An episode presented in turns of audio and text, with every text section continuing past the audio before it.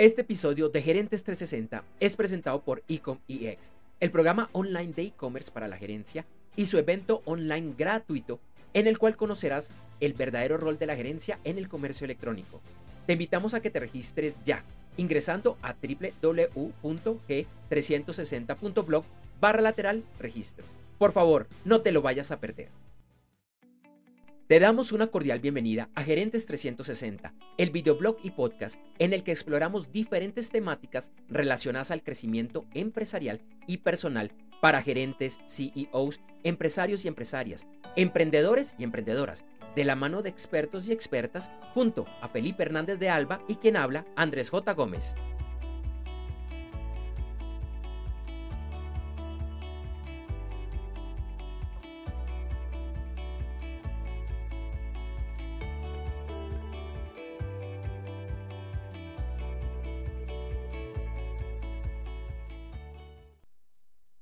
Hola, ¿qué tal? Muy buenos días, buenas tardes, buenas noches. Gracias por acompañarnos en este nuevo formato de eh, Gerentes 360. Lo hemos llamado Gerentes 360 1.5. Es una evolución de lo que teníamos antes con varios cambios, varias cosas que van a estar viendo y, bueno, todavía con muchos errores y muchas cosas que mejorar. Una nueva página web que todavía no está al 100%, pero ya una página web estratégica que es de lo que nosotros eh, hablamos. Eh, espero que nos sigan acompañando hoy con un gran invitado. Ya no vamos a tener la sección de noticias, por un tiempo no las vamos, vamos a tener, no sabemos si más adelante las vamos a, a, retomar. Y también hoy estrenando un formato, bueno, realmente reestrenando un formato que hemos llamado gerentes, eh, perdón, que hemos llamado tecnogerentes by gerentes 360. Entonces espero que estén muy, muy bien. Y bueno, vamos a ir con nuestra entrevista con un gran invitado que es nuestro plato central del día de hoy.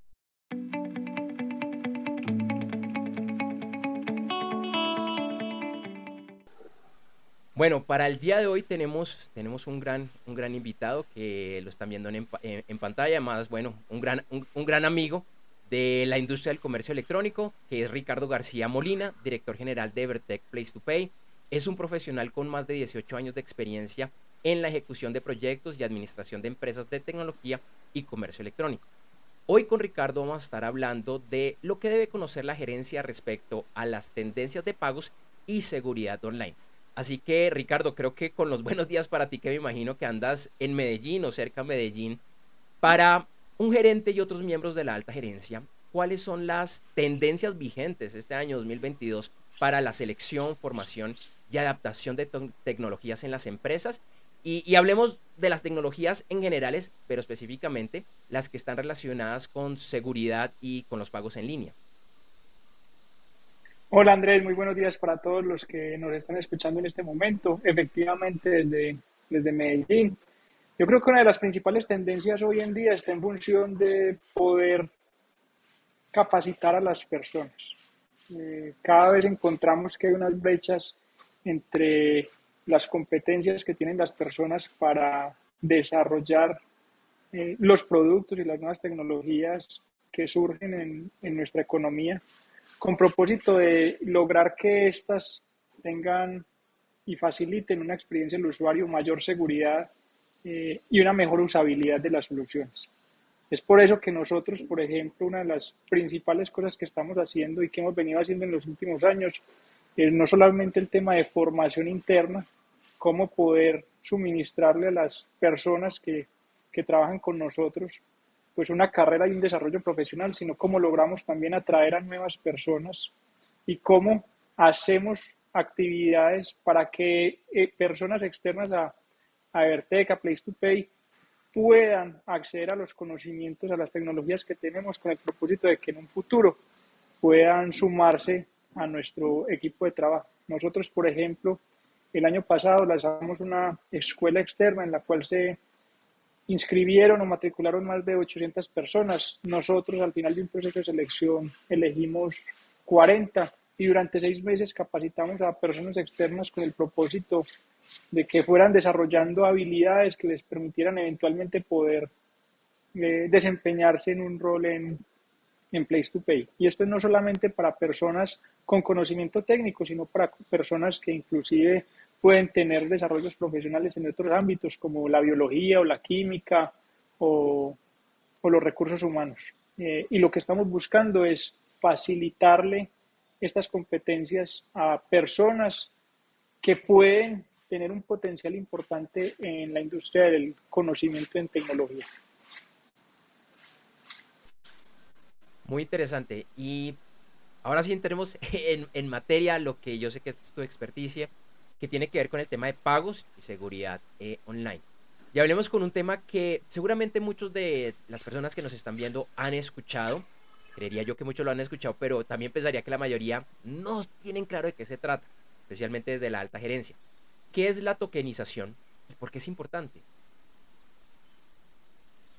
Mira, la tokenización lo que busca es transformar la información sensible eh, en el momento del pago de un usuario, eh, digamos, conocemos como el número de la tarjeta, la fecha de vencimiento. Transformar esto en un algoritmo cifrado. Y esto, pues básicamente garantiza que los diferentes actores a través de los cuales se envía esta información, pues realmente accedan a esa información a través de una, de una llave que eventualmente les permitirá eh, entender ese algoritmo. Eso lo que busca es que todos los actores en el ecosistema tengamos mejores prácticas de seguridad, pero también para el usuario final que eventualmente cuando haya eh, o cuando quiera hacer un nuevo pago, no tengamos que volver a preguntar por toda la información que en algún momento ya suministró.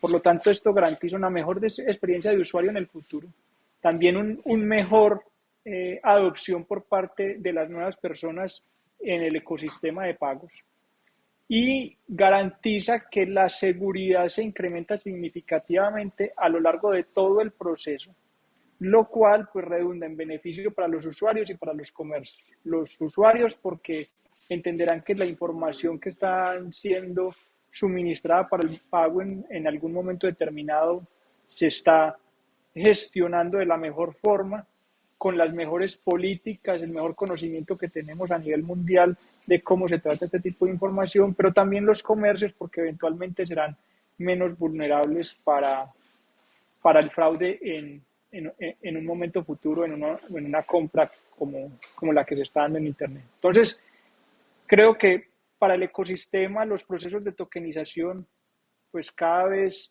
eh, redundan en beneficios en seguridad, en mejora de la experiencia para el usuario y por lo tanto creemos que son importante la adopción por parte de los comercios de este tipo de, iniciativas y los diferentes actores como redes de procesamiento, bancos adquirentes, emisores, que lo que nos permiten es ir evolucionando en la adopción de tecnologías en los países en los cuales tenemos presencia. Muy interesante, Ricardo. Y hay otro tema que, que yo diría que también es muy importante, que también diría esos temas, y ese con mayor razón, que lo hemos escuchado, que desde muchos puntos de vista lo hemos escuchado, pero que yo creo que también poco se entiende y que alguien de la alta gerencia lo debería saber. Y es, ¿qué es la identidad digital? Listo, muy bien. Mira, la, la identidad digital es, es el conjunto de, de información que nosotros, por diferentes mecanismos, hemos dejado en Internet.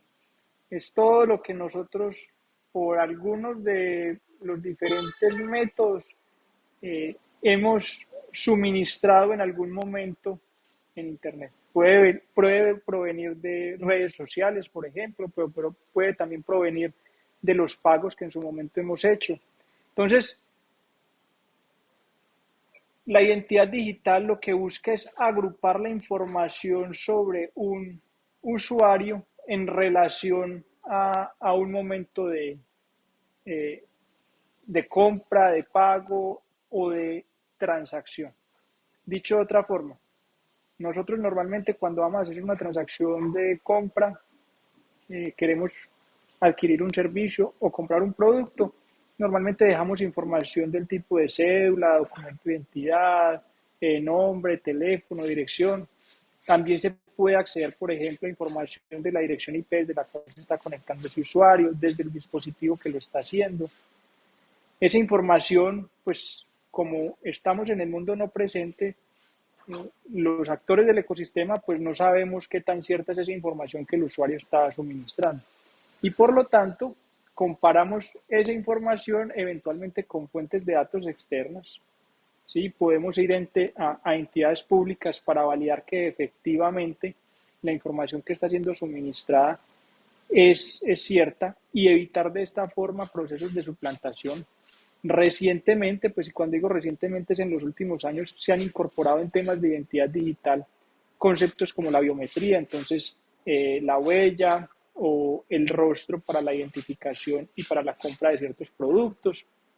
Y entonces todo esto hace parte de una serie de características que van sumando a la información del usuario en Internet. Pero que también, digamos, más importante que esa información es el comportamiento que usualmente tiene ese usuario cuando va a acceder a, a Internet. Entonces, no solamente es importante verificar que los documentos de identidad efectivamente sean los que son, o que el teléfono es, o que la dirección de correo es, sino también cuál es el comportamiento que ese usuario ha tenido en el tiempo, cuáles son las horas en las que compra, cuáles son los montos en los que compra, qué tipos de productos compra. Y eso hace parte de esa identidad digital. O sea, no solamente los factores que yo logro verificar, conocer o que me suministra el usuario, sino también la información que empiezo a recolectar con base en el tiempo que me permite entender cuáles son los patrones de comportamiento de ese usuario. Y eso hace parte de la identidad digital. Concepto bastante interesante y una explicación bastante, bastante sencilla. Gracias, Ricardo. Esta, esta pregunta de pronto es un poco más básica, más primaria en, en tema de seguridad y que nos pega a todos. Y es desde tu conocimiento profesional, ¿qué recomendaciones nos das a nivel pues, personal, valga, la redundancia, a nivel profesional y empresarial frente al uso y la política que le damos a las contraseñas? Muy bien, Bey. Yo, yo creo que uno de los principales retos que todos en la industria tenemos es garantizar que las personas no sean víctimas de ataques. Hoy la gran mayoría, digamos, de los problemas en seguridad que, que se ven en el mundo están relacionados con, con que algún defraudador tuvo acceso a unas credenciales de acceso de alguna persona. Y eso pues le abre una serie de, de, datos y de información que eventualmente podrá ser explotada no solamente de usuarios, sino en corporaciones. Eh, en las contraseñas particularmente, pues digamos, uno de los temas en los que nosotros creemos más es que, pues primero, las contraseñas, ya hay mecanismos a través de los cuales, y hay, digamos, eh, productos y servicios en producción a través de los cuales eh, sin contraseñas eh, se puede incrementar los niveles de seguridad. Entonces, una de las cosas es que nosotros como industria tenemos que ir evolucionando a que cada vez se use menos las contraseñas y que las contraseñas que muchas veces son difíciles de gestionar por parte de nosotros como usuarios, porque cada vez tenemos una gran cantidad de, creamos, creamos registros en una gran cantidad de bases de datos, todos con contraseñas. Entonces, una de las cosas importantes es, primero, utilizar contraseñas que sean diferentes. Y la mejor forma de utilizar contraseñas que sean diferentes, pues es poniéndoles, digamos, como, como una frase, una frase en la que uno se encuentre. Mi casa es roja, 2020, 2022, punto. De esa forma logramos que por lo menos la, la percepción que nosotros tenemos sobre esa contraseña, pues posiblemente podamos recordarla más fácilmente. Ese es un, ese es un tema. Lo segundo es que también es importante decirle a las personas que los mecanismos a través de los cuales los defraudadores más están accediendo a la información privilegiada de nosotros los usuarios tiene que ver con la vulneración de los registros eh, y del logueo en diferentes aplicaciones. Entonces hoy lo que vemos es que los defraudadores están teniendo control de cierta información de nosotros, piden restablecer una contraseña, pero realmente quien está restableciendo la contraseña es el defraudador y por lo tanto las personas pierden acceso a su cuenta y con base en eso se empiezan a hacer una gran cantidad de fraudes. Claramente, pues está en no suministrar y no gestionar las contraseñas, no anotarlas en ningún lugar. Y una de las cosas que también creo que nosotros como usuarios pues debemos tener cada vez más conciencia es que muchas veces estamos accediendo a través de, de Internet, a través de redes públicas, a través de estas redes públicas nos estamos logueando en, ciertos, eh, en, ciertas cuentas y esas redes públicas realmente son muy fácil de acceder por parte de fraudadores, lo cual estamos dejando información que puede ser capturada fácilmente por un defraudador y que eventualmente pues pueden con esto hacer, hacernos daño. Entonces, una de las cosas pues que, que nosotros recomendamos principalmente es que pues claramente siempre que vayan a acceder a un sitio web el candadito esté verde, o sea, eso implica una capa de seguridad y que ese sitio fue verificado previamente.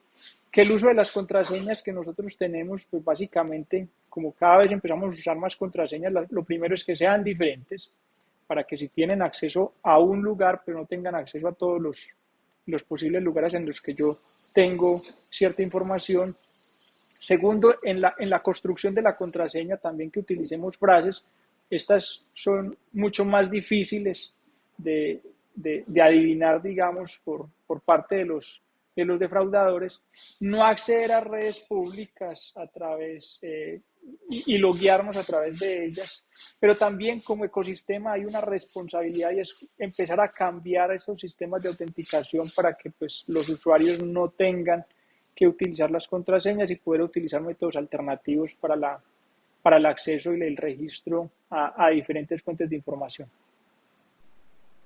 Genial. rápidamente, ¿cuál es la opinión tuya frente a los administradores de contraseña como OnePassword, como LastPass o incluso las que nos guardan los navegadores? Pues yo creo que es el mejor mecanismo para que nosotros como los usuarios pues no tengamos que estar gestionando y almacenando estas contraseñas. Yo creo que es un, un muy buen mecanismo. Eh, claramente, vuelvo al punto, pues yo creo que es, es necesario que todos hagamos uso responsable de ellos. Yo, no quisiera que la gente almacenara sus contraseñas a través pues, de un navegador o, de, por ejemplo, de un, de llavero de contraseñas, pero que en, cualquier momento esté accediendo a a través de una red pública. Entonces, pues ya, ya estamos, digamos, eh, poniendo en riesgo, pues, digamos, como la, la seguridad que, que tuvimos o la precaución que tuvimos inicialmente. Bueno, qué, interesante. Bueno, eh, y precisamente relacionada a la pregunta anterior, y esta puede ser un poquito más técnica, pero pienso que es importante que la alta gerencia lo entienda. ¿Qué es la autenticación de los usuarios y qué debemos tomar en cuenta para ofrecer tanto la mayor seguridad como la experiencia, como una buena experiencia pues para los usuarios? Claro, la, la autenticación de usuarios es el proceso a través del cual yo pues, o, cualquier empresa busca establecer que efectivamente quien está haciendo una solicitud es la persona que dice ser. Eh, dicho de otro caso, no hay un proceso de suplantación de esa identidad digital en ese momento.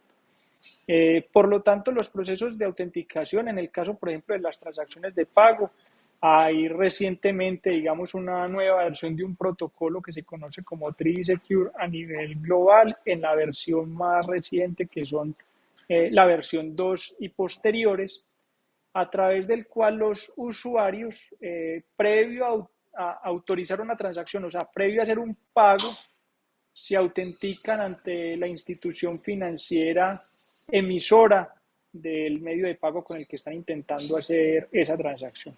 ¿Eso qué quiere decir? Que hay un paso previo al yo hacer un pago y es que me autentico ante la institución financiera eh, emisora de ese, de ese medio de pago. Y eso crea una capa adicional de seguridad. Entonces, los procesos de autenticación pueden ser procesos de autenticación con fricción, en los que pues básicamente yo como usuario eh, me piden que o bien ingrese una contraseña o bien que ingrese una OTP, por lo tanto en el flujo del pago, pues digamos, exige un paso adicional para el usuario y por lo tanto está generándole fricción a ese usuario, lo que a su vez puede hacer que ese usuario desista de ese pago porque pues lo puede encontrar más complicado de lo que él cree. Entonces, los sistemas de autenticación que cada vez se están imponiendo más son todos aquellos en los que yo puedo autenticar a ese usuario, pero sin generarle fricción. O sea, que con la información que yo tengo de esa transacción me permita tomar una decisión. Y eso se permite porque en la medida en la que todos los actores del ecosistema compartamos más información de ese usuario, todos pueden tomar mejores decisiones. Dicho de otra forma, si yo, por ejemplo, al banco eh, o a la institución financiera emisora de un medio de pago, no solamente le comparto la información de Ricardo García, de su documento de identidad, de eh, la tarjeta con la que está pagando, sino que le comparto, por ejemplo, la dirección IP o el device fingerprint, o sea, eh, esa, esa, esa muestra del dispositivo del cual se está conectando, le estoy entregando más información que le permitirá a esa institución tomar mejor decisión sobre, sobre esa transacción y eventualmente evitar que me pidan una OTP o que me pidan una contraseña para poder continuar con el pago. Entonces, siempre creemos que los procesos de autenticación son muy buenos para comercios y para los usuarios porque garantizamos de cierta forma que efectivamente la persona que está intentando hacer ese pago es quien dice ser, pero también estamos en un proceso permanente de trabajar para que esos procesos sean sin fricción y que con la información que recolectamos podamos realmente procesar la transacción y podemos analizar esa información para no tener que pedirle más información al, al pagador. Genial. Y acá sacando la bolita de cristal. A futuro, ¿cuáles tendencias estás visualizando que se, que se vienen en los próximos años? Y además, ¿cuáles son los retos desde la perspectiva gerencial en temas de pagos y seguridad online? Pues a, ver, yo, yo, creo que uno de los principales retos que nosotros tenemos como ecosistema está en función de que logremos procesos de interconexión con los diferentes actores. Ese es un reto muy importante. O sea, nosotros realmente como cada uno de los actores del ecosistema logramos interconectarnos mejor para compartir más y mejor información que a cada uno de los actores les, le permita tomar mejores decisiones que lleven a incrementar la seguridad de los usuarios, a incrementar la seguridad en los comercios, pero también a mejorar la experiencia del usuario. Entonces, eso es un factor muy importante. ¿Cómo logramos los actores hacer eso? Pero también cómo logramos simplificar cada vez los procesos. Una de las cosas, nosotros los que conocemos, digamos, el, el medio, sabemos que hay muchos actores en el ecosistema tenemos que buscar hacer procesos de pago más simples, que los diferentes medios de pago tengan procesos de autenticación, procesos de autorización similares, o sea, que la experiencia de pago del usuario final sea similar independientemente del medio de pago que use. Cada vez en nuestras economías hay más y nuevos medios de pago que le abren un abanico de posibilidades a nuevas personas para acceder a productos y servicios a través de Internet.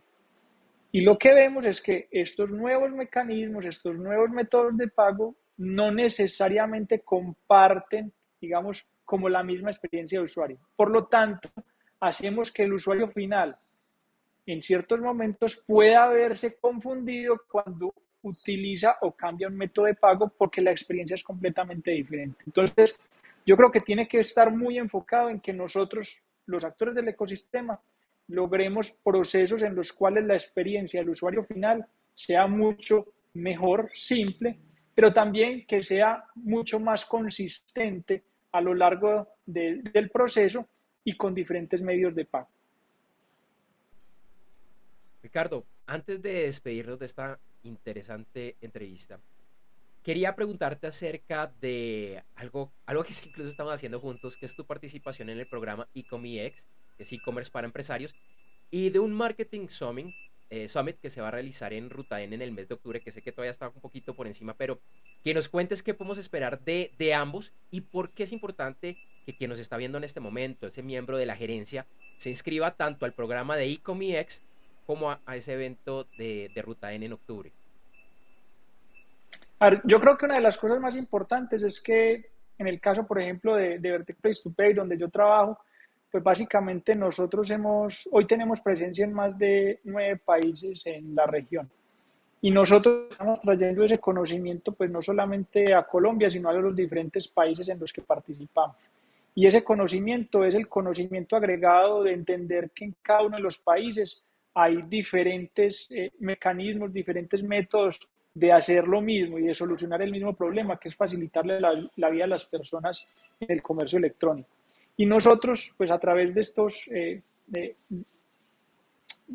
de estos eventos, lo que estamos buscando es poner en conocimiento no solamente las mejores prácticas de estos países, sino las mejores prácticas a nivel mundial en temas de pago, de seguridad, de identidad digital, de tokenización, de experiencia de usuario, que le permita a los gerentes pues entender cuáles son las nuevas realidades, cómo estas nuevas realidades pueden aportar a que sus negocios eh, se desarrollen mejor en el, en el mundo no presente, en el e-commerce y cómo también poder continuar creciendo el ecosistema. Entonces, lo que buscamos a través de estos espacios es traer el conocimiento y la experiencia que tenemos para ponerla a disposición de las personas que están participando de estos eventos y que puedan entender hacia dónde va, digamos, las, las tendencias más importantes y que muchas de ellas ya, ya pueden tener acceso en, en los mercados en los cuales estamos participando. Gracias, Ricardo. Eh, ahora sí, la, la, última pregunta y porque seguro muchas personas quieren eh, estar en contacto contigo, preguntarte mucho más de tantas cosas interesantes que ustedes están haciendo eh, en Evertag, eh, Place to Pay, y es dónde te pueden contactar, dónde están ustedes. Pues yo creo que el, el mejor mecanismo pues es siempre la, página de internet, nos pueden contactar a través de evertech.com o placetopay.com. Eh, igual pues yo tengo un, un LinkedIn eh, y me pueden buscar a través de, de, esta red social como Ricardo García Molina eh, y pues claramente muy atento pues a cualquier novedad, cualquier pregunta que quieran hacerme, eh, siempre disponible. Ricardo, gracias. Ya aprendí bastante, re, re, revisé varios conceptos que de pronto se me habían desactualizado. Te agradezco por participar, por ser nuestro primer invitado en esta evolución de Gerentes 360 y espero que nos puedas acompañar a futuro nuevamente aquí. Andrés, siempre con el mayor de los gustos, un saludo a Felipe. Vale, gracias, que estés muy bien. Si eres empresario o empresaria, gerente, CEO, miembro de junta directiva o estás en algún cargo de la gerencia, te invitamos al siguiente evento online gratuito de Ecom EX, e-commerce exponencial para la gerencia, en el cual analizaremos el verdadero rol de las directivas frente al comercio electrónico, para lograr su éxito sostenible y convertirse en el canal estrella de la organización. Regístrate ya ingresando a www.g360.blog para lateral registro. Lo repito, www.g como de gerentes 360.blog con la B larga barra lateral registro. Te esperamos.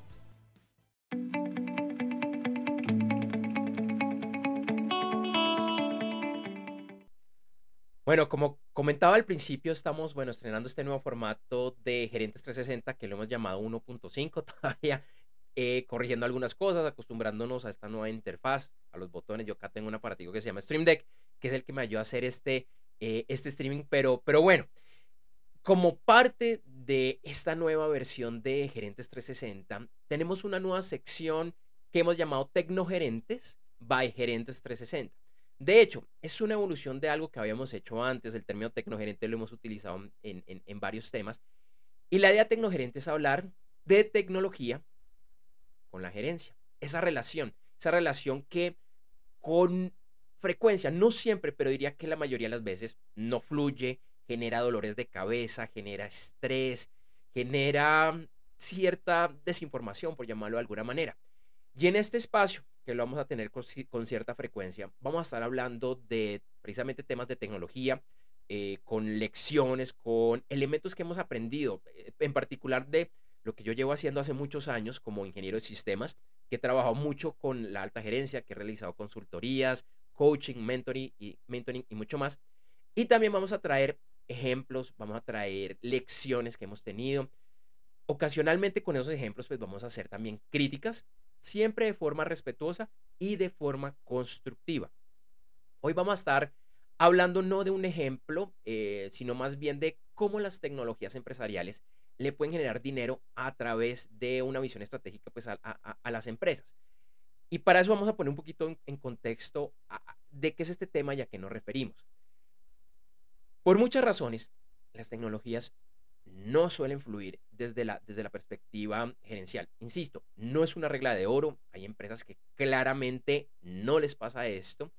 pero yo diría que es el común denominador. Cuando yo hablo con gerentes, he tenido la fortuna de estar enfrente de cientos de, empresarios a la vez, hablando con ellos y se conectan con, esta temática de, que, de la que yo hablo y frecuentemente se me acercan a, preguntarme un poco más pues, de, lo que estoy, de lo que estoy hablando y las razones por, por las cuales se da esto. Hay razones históricas. Hoy no voy a hablar mucho de, esto, más allá de introducir que hay un tema histórico de por qué esa relación es tan, es, tan complicada. Y también tiene que ver mucho con la forma como educan a, quienes venimos del mundo técnico frente al resto de la humanidad, especialmente quienes están en, cargos administrativos. Y de alguna manera pareciera que es el área tecnología o los proveedores de tecnología versus el resto de la organización. Y esa es una visión que no debería, no debería ser así. Entonces, para esta primera corta invitación, y este es un tema que voy a estar profundizando, que voy a seguir profundizando, quiero invitarte primero a que revises en este momento cómo están las tecnologías en tu organización. En particular, cómo está la relación de la gerencia y de las diferentes áreas de la, empresa con las tecnologías que utilizan el, día a día, si es buena, si es mala, si causa estrés. Eh, y además, cómo está la relación ya desde un punto de vista un poco más humano con tu equipo de tecnología o tus equipos de tecnología y tus proveedores de tecnología. Hoy en día, lo cierto es que las tecnologías son omnipresentes en la vida empresarial. Y me refiero a las tecnologías, eh, a las TICs, a los computadores, a los servidores, a, los grandes sistemas. Pero, como decía, suelen ser dolorosas, suelen ser complejas. No es usual encontrar en empresas, y, lo que he visto es que entre más grande sea la empresa, esto es más cierto, que amen las tecnologías y que digan que la relación con ellas es, es, es la ideal. Por ello, que no hay nada que mejorar. Ahora, yo también digo que siempre hay cosas para mejorar. Nunca nada va a ser perfecto. Para muchos, las tecnologías incluso son una imposición. Reconocen que probablemente sin ellas no podrían operar o no podrían operar de la misma forma. Pero esa relación es compleja. Para otros, esto es un mal necesario. Y también es una, es una visión triste que, que lo miren de esa manera. Lo interesante de todo esto que te estoy contando es que esto se puede cambiar y que esta realidad, que seguramente es tu realidad hoy, o en cierta medida es tu realidad, la puedes cambiar. Puedes trascender y que esto no sea, no sea así. Hay varios elementos que, se deben tomar en cuenta para empezar a cambiar esta, esta relación. Lo primero es reconocer que las tecnologías deberían ser estratégicas. ¿Cómo es? Estratégicas. En otras palabras, tecnologías que realmente apoyen al negocio, que apoyen a la organización, porque claro, esto no solo está para los negocios comerciales, esto también le aplica a organizaciones sin ánimo de lucro, organizaciones del gobierno que quizás sus indicadores son diferentes, no necesariamente es el tema del dinero. Esto empieza entonces con entender que debemos dejar de comprar, ¿cómo es? Comprar, comprar tecnologías y empezar a invertir. Sencillo, es un cambio de palabra. En la práctica tiene un poquito más. Entre otros, esto nos lleva a que la decisión de adquirir tecnologías no sea una del equipo de tecnología. Ahora, ya que antes de que me vayan a saltar, a decir que yo estoy loco, que cómo se me ocurre, claro, si tienes un equipo de tecnología es vital, vital que ellos estén en la decisión de comprar una tecnología o la otra. Pero que no prime el tema técnico. Y que tampoco sucedan otras cosas que también es como lo normal, pero no necesariamente lo correcto, y es comprar la más económica.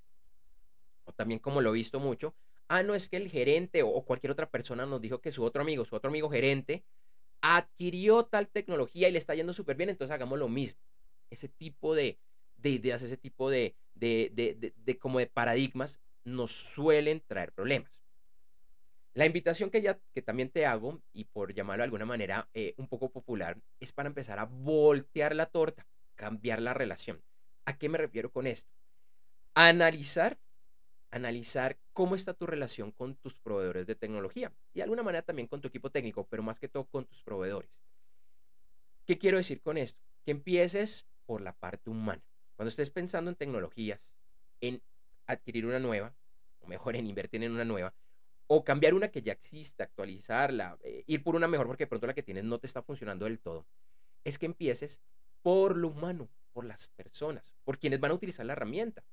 Seguramente por tus empleados, seguramente también por tus clientes, por tus proveedores, distribuidores, eventualmente temas de gobierno que algo de regulación tienes que entregarle cierta información. Entonces, siempre empieza por lo humano, primero las necesidades humanas. Inmediatamente después, qué es lo que necesita mi negocio, mi organización, porque son mis tecnologías.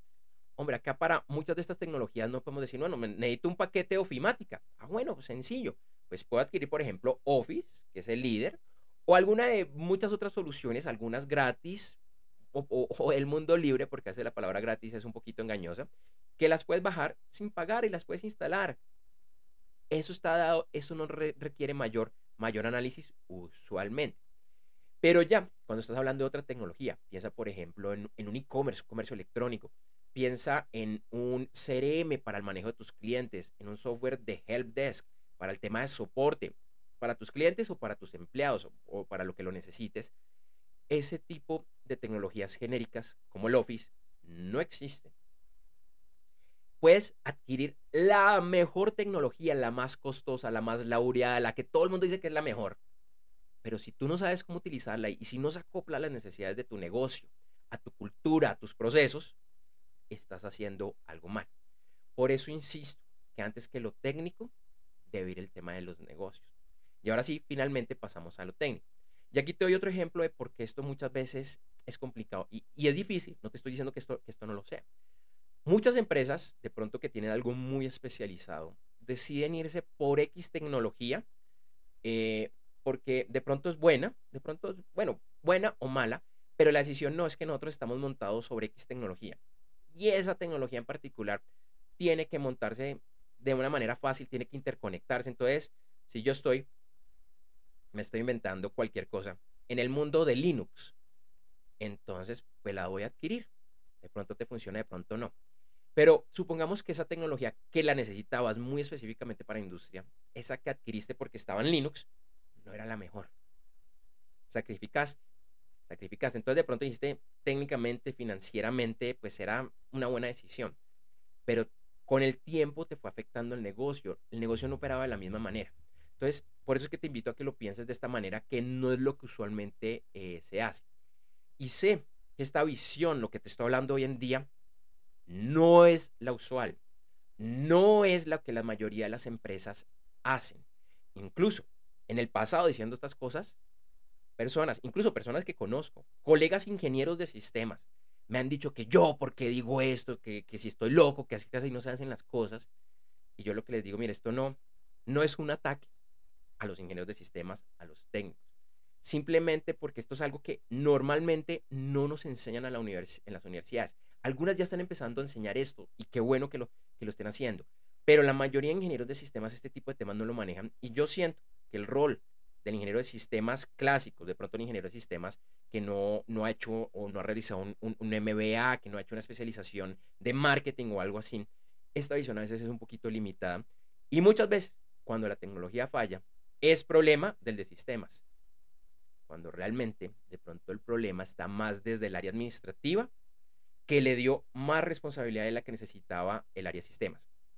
Insisto, eso no significa voy a repetir, no significa que el área tecnología esté totalmente presente en las decisiones tecnológicas. Obvio que lo tiene que hacer. Y obviamente que el tema técnico pues toca sopesarlo.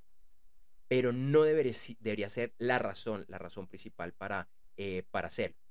De este tipo de temáticas es que te vamos a estar hablando constantemente en este espacio de Tecnogerentes by Gerentes 360. Eh, de una manera, esperamos, sencilla, práctica, diferente, sí, para algunos totalmente eh, diferente, hasta hereje frente a lo que sabían, probablemente sí. Pero sabemos que esto puede traer muy buenos resultados. Por el momento, la invitación que te vuelvo a hacer es que analices cómo está tu empresa, qué está haciendo, cómo está el tema de tecnología, cómo está la relación humana primero, con proveedores, con tu equipo de tecnología. Piénsalo cómo, cómo está. Yo un ejemplo sencillito que, lo digo, con un poquito de malicia a veces me río, pero digo, esto es algo demasiado humano, demasiado humano. Como consultor, normalmente mi cliente es la gerencia. Le hablo de este tipo de, temas. Pero obviamente que toca incluir las áreas de, tecnología, como te decía. Y me ha pasado en varias empresas de tamaño mm, pequeño, mediano, hacia arriba, que tienen aunque sea uno o dos técnicos trabajando, usualmente son equipos mucho más grandes. Y cuando voy a visitarlos la primera vez, la experiencia me dice, bueno, ¿dónde está el equipo de sistemas? Y es rara, sí he fallado, pero normalmente o están en el altillo, si es una casa, o incluso una de los encontré debajo de una escalera en una casa muy vieja, o están por allá en un sótano.